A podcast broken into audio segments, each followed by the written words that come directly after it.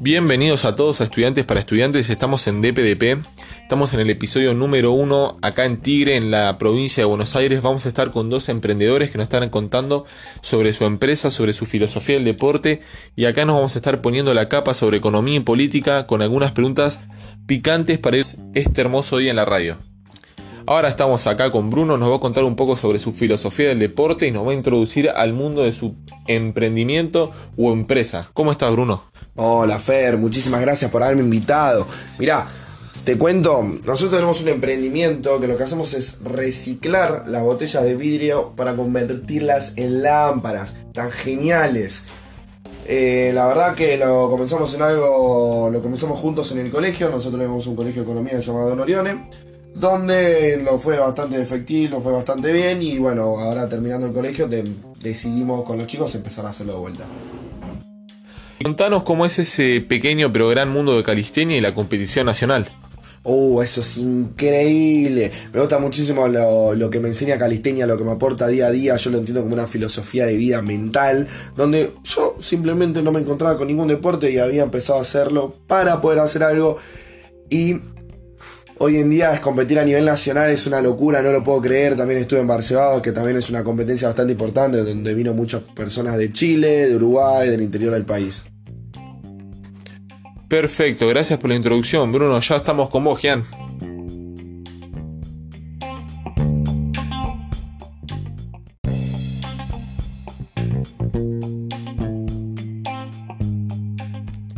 Ahora estamos con vos, Gian. Contanos un poco qué es lo que desarrollás dentro de la empresa, qué es lo que haces. Dentro de la empresa mi rol es el de las finanzas. Además de este emprendimiento, ¿estás haciendo algo más? ¿Haces deporte? También me contaron que tenés una especie de filosofía y que estás entrenando en un deporte que es handball y estás estudiando una carrera universitaria. Contanos, ¿cuál es esa carrera? La carrera que estoy cursando ahora mismo sería el de contador público en la Universidad de Buenos Aires y exactamente estoy haciendo handball en la Universidad de Luján, donde a final de año ya me voy a poder federalizar.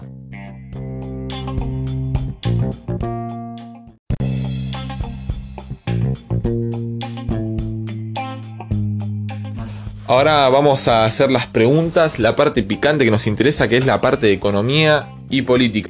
Contanos, Bruno, ¿Mauricio Macri o Alberto Fernández? Mauricio Macri. Contanos, ¿por qué? ¿Por qué tan decidido? Y bastante decidido porque mm, yo vengo de una familia que tal vez no comparte los mismos pensamientos que yo, pero que me considero una persona que sabe entender por bueno, distintas situaciones de la vida cómo nos fue la historia de la Argentina y hacia dónde queremos apuntar. ¿Cómo ves a la Argentina de acá a cuatro años si gana Mauricio Macri de vuelta y se reelige presidente?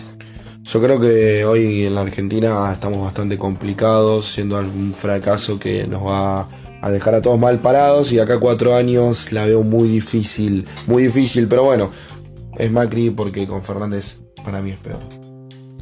¿Y vos, Gian, compartís la, postura de Bruno? ¿Mauricio Macri o Alberto Fernández? Para mí eh, mi postura sería Mauricio Macri, porque elegir de vuelta a Alberto Fernández sería cometer los mismos errores de tiempos pasados. Digamos lo mismo, se reelige presidente el actual presidente de Argentina, Mauricio Macri. ¿Cómo nos ves de acá a cuatro años? Sinceramente, independientemente de cómo se, de cómo se den estas votaciones, de acá a cuatro años la Argentina se ve muy mal. ¿Cuál es la, razón de, de, esto? ¿Por qué pensás esto? Pienso esto porque esta es una crisis que ya venimos arrastrando hace más de 75 años y en cuatro años no se puede solucionar todo esto. Sabemos lo que está pasando en Chile, Ecuador y Venezuela. Quisiéramos saber nosotros los espectadores y más que nada entender cuál es su postura sobre Chile, Ecuador y Venezuela. Arranquemos con Chile. ¿Qué te parece, Bruno?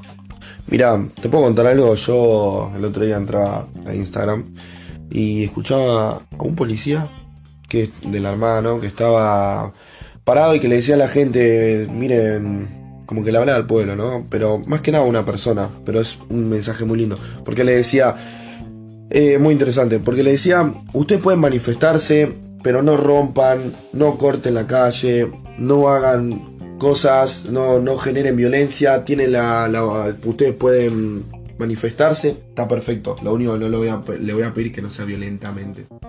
Y ahora estamos con vos, Gian, de vuelta. Contanos, ¿cuál es tu postura sobre Chile? Con respecto al tema de Chile y todo lo que está pasando en estos países, eh, me parece bastante lamentable lo que está sucediendo, debido a que, por obvias razones, se están perdiendo muchas vidas humanas, eh, hay crisis, la gente no la está pasando bien, obviamente, pero también, como dice Bruno, y en su anécdota, la verdad, yo pienso que hay otras formas de manifestarse que, que serían más pacíficas y que también mostrarían otras formas de hacer.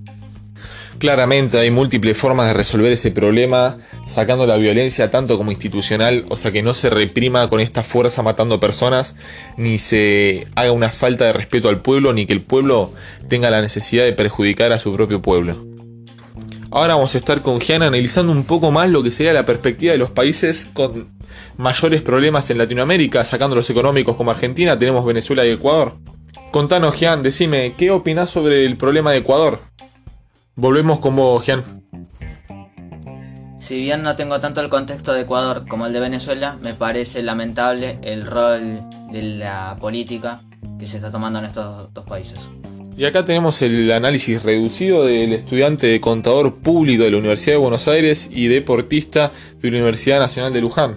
Y ahora acá Bruno nos va a estar contando cuál es su análisis sobre los colectivos nuevos que se están manifestando en Latinoamérica, como la ola verde, el feminismo y lo que sería el aborto seguro, legal y gratuito.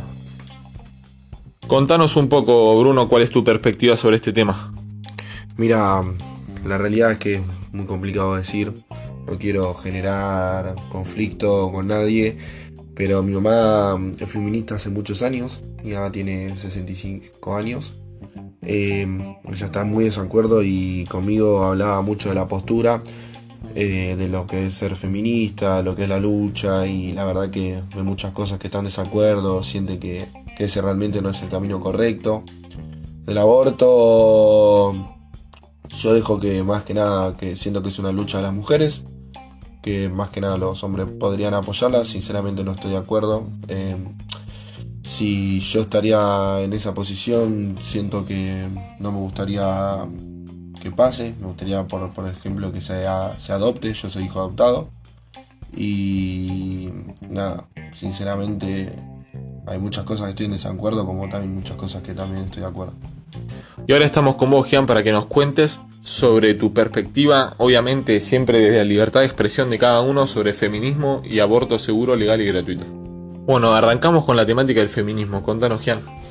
Con respecto al feminismo, creo que es una, un movimiento, perdón, muy bueno de valores en sí, cuya idea es, muy buena, y la cual creo que está bastante bien.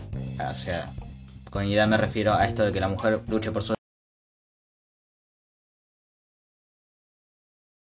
Mi pensamiento sobre el, aborto fue cambiando mucho durante este tiempo, ya que antes lo veía como algo malo. Pero en estos días no lo veo más como algo malo, sino como algo por lo cual uno tiene derecho. Pero, como sociedad argentina, nosotros no estamos preparados para tener ese derecho en particular, debido a ciertas razones como ya sería la adecuación, los valores, el respeto. Si esto fuera diferente, no tendría ningún tipo de problema. Ya con esto estamos finalizando la entrevista a estos dos grandes emprendedores y personas que tuvimos hoy. Seguramente vamos a tenerlos nuevamente si ellos es lo que quieren. No, no, sí, obvio, obvio. Sería un orgullo volver a estar acá. Entonces ya vamos cerrando esto y somos de estudiantes para estudiantes. Vamos a seguir trayendo estudiantes, emprendedores y quizás libros, artículos sobre finanzas, negocios, economía y muchísimas más cosas. Nunca te lo pierdas.